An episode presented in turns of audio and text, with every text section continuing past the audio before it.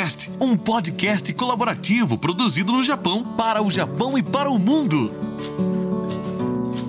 Olá, gente! Olá, EBVN Casters! Sou eu, a Silvia Haruka.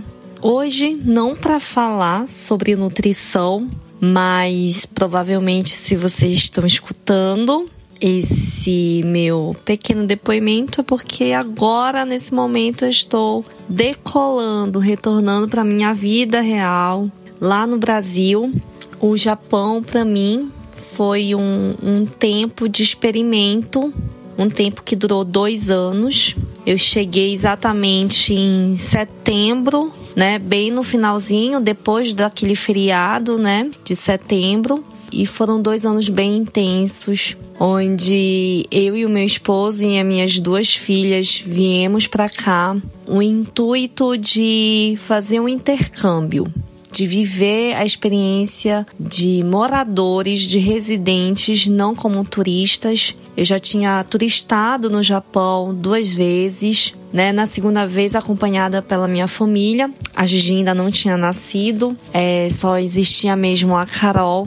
E nesse, nessa segunda vinda ao Japão, a gente ficou 20 dias, né? Conhecemos alguns lugares além de Tóquio, que é o ponto mais mesmo visitado. A gente também conheceu Kyoto, Hiroshima e outros lugares e isso instigou demais o Bruno, meu esposo, e ele sempre foi muito sonhador desde a época do nosso namoro, ele já queria fazer um intercâmbio. Antes da gente começar a namorar, ele estava quase indo de mudança para a Alemanha para vocês terem uma noção. E aí não eram os planos de Deus e foi quando ele me conheceu, a gente começou a namorar, ele desistiu desse sonho, mas sempre comentava que ele tinha ainda ainda vontade de fazer algo no exterior para melhorar não só a vida é, e as perspectivas dele, né, é, pessoais, mas também profissionalmente, que é muito importante no campo dele ter esse tipo de interação, né, extracultural. E quando a gente teve um, uns dois anos já de casamento, quando a gente já estava concluindo dois anos de casamento, ele buscou fazer um intercâmbio, né, através da província de Kagawa, onde oferecia uma bolsa de estudos, mas também não eram planos de Deus. Foi quando eu engravidei da Carol, da minha primeira filha. Então a gente ter conseguido vir para cá, gente, pro, pro Japão, já com duas crianças, foi mesmo uma realização de um sonho pro Bruno e ao pisarmos aqui no Japão, eu eu sentia um misto de sentimentos porque eu já estava bem adaptado em São Paulo, a gente já estava residindo lá dois anos também. O Bruno tinha sido transferido pela empresa dele estava é, muito confortável já a minha vida, eu já sabia todos os percursos, já estava quase para começar a trabalhar novamente, já estava saindo da minha licença maternidade, a Gigi já estava com sete meses, mas foi algo que a gente planejou com carinho por um ano, né? E eu vim para o Japão mesmo com esse objetivo de realizar o sonho do Bruno. não queria ser a pessoa que cortasse esse e podasse, né, esse sonho dele aqui no Japão, no início para mim foi muito, muito assim, como eu falei, um misto, porque ao mesmo tempo eu também me senti é, feliz, né, de estar tá compartilhando isso com ele, de estar tá vendo os olhinhos dele ficarem bem brilhantes ao ver cada, cada passo que ele tomava. E juntos a gente aprendeu a língua, a gente é, se sentiu na obrigação de, de fato, se virar aqui no Japão. Então a gente buscava não depender tanto de tsuyakos quando não tinha na prefeitura, quando não tinha com quem ir para médico, nós íamos, né, nos virávamos, aprendíamos logo as palavras-chave. E em um ano é, vivendo no Japão, a gente teve muitas, muitas lições, muitos aprendizados, muita história, né, para compartilhar de sofrimento, de situações que a gente via. Poderíamos ser mais tolerantes, na verdade, porque a gente estava vindo de um país que é muito caloroso, né? principalmente numa região que é nortista. Nós somos nortistas de Belém do Pará, apesar de termos vivido dois anos no, no, em São Paulo, desculpa, a gente acabava criando, eu principalmente, muitas expectativas no início com as pessoas aqui no Japão. E foi algo que eu vi que realmente condizia com o que as pessoas falavam, né? Que as pessoas no Japão acabam ficando um pouquinho mais é, fechadas, isoladas, cansadas, né? Porque é um trabalho que suga, apesar de ganhar bem algumas pessoas, né? Determinados serviços que fazem, mas ficam muito cansadas, então já não, não querem tanto estar tão abertas, né? A oferecer ajuda, a até mesmo marcar uma simples ida no restaurante, né? Então, isso para mim foi bem difícil no primeiro ano, não não sentia que tinha me aproximado de alguém suficiente para poder contar, né? É, me sentia muitas vezes assim, sozinha dentro da minha própria casa e no meu próprio trabalho também não sentia abertura, né, das, das brasileiras que que trabalhavam lá também. Eu creio que eu só não, não me deixei levar pela tristeza, porque eu me agarrei muito mesmo em Deus, me aproximei muito mais ainda com o Bruno, né? Quando a gente tem poucos amigos, a gente ou se fortalece ainda mais no matrimônio, porque busca mais o outro para pedir ajuda por não ter amigos, ou se afasta de vez, né? Como muitos casamentos acabam aqui no Japão. E pra gente foi uma benção nesse sentido, porque a gente se aproximou muito, a gente se fortaleceu muito e eu vi muita empatia do Bruno pela minha situação, por ele entender que eu sou muito de pessoas, né? E foi uma bênção de Deus que no segundo ano ele pôde mostrar que eu ainda podia experimentar muita coisa aqui no Japão. E eu me envolvi no podcast do Carlinhos, foi uma bênção, conheci. Foi nesse momento que começou a mudar muitas coisas para mim e as minhas perspectivas quanto ao Japão, né? Eu fui vendo que eu poderia ter esperança de encontrar pessoas, sim, que me abraçariam apesar de nem me conhecer. E foi essa sensação que eu senti através do Carlinhos, da missionária Elisa.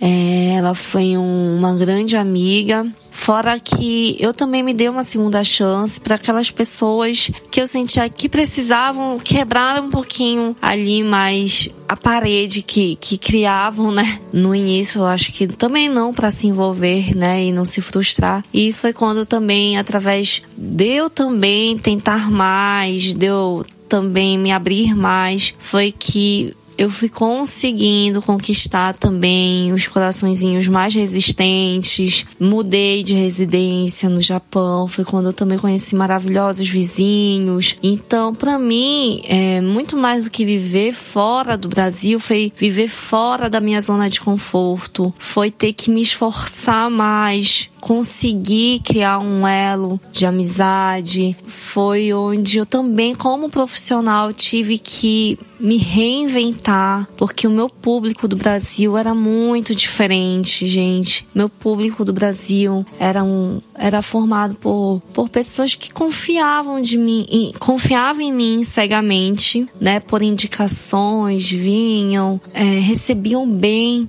né, a minha proposta de atendimento, recebiam bem os meus as minhas orientações, os meus conselhos nutricionais e aqui no Japão eu tive que conquistar uma nova clientela, uma clientela que é mais desconfiada, uma clientela que, que valoriza demais o dinheiro que recebe, né? Então, que não aceitavam muito de prontidão, valor e que queriam sugar até o último sumo da do momento do atendimento nutricional para poder sentir que foi valorizado aquele investimento. Então, para mim, foi um público que me desafiou bastante, que me fez me tornar uma nutricionista com certeza mais completa. E eu me tornei uma pessoa muito mais completa, que eu percebi o quanto eu precisava. Tô me emocionando, né? Mas eu percebi o quanto eu precisava mudar como pessoa também e entender que eu também precisava me, me esforçar mais